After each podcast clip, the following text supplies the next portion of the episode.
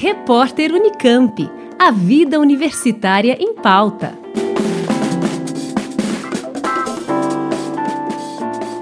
Transplantados podem e devem fazer atividade física. Essa é a recomendação dos especialistas.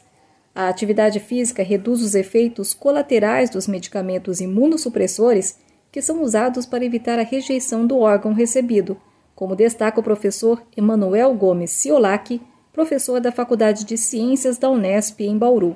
Quando a gente pensa no transplante cardíaco, por exemplo, embora a doença de base seja uma doença cardíaca, e, e, onde a reabilitação que a gente vai realizar vai ter um foco maior na parte cardiopulmonar, ele também teve muitas sequelas musculoesqueléticas e metabólicas, por exemplo. Né? Então, o exercício físico regular vai promover, deve ser direcionado né, para promover melhora do meu sistema musculoesquelético, da minha parte cardiometabólica também. Né?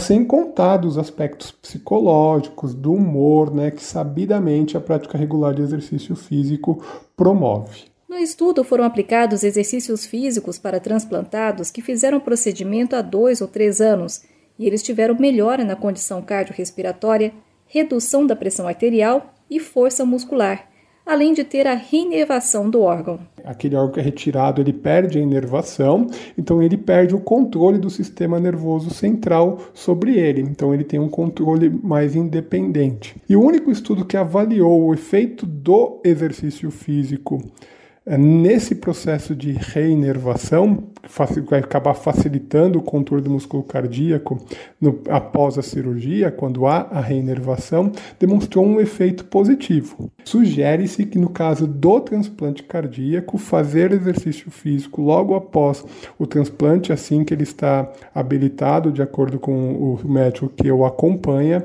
ele vai trazer benefícios para melhorar a reinervação cardíaca dele. Janice Sato Rádio Nesp FM. Repórter Unicamp. A vida universitária em pauta.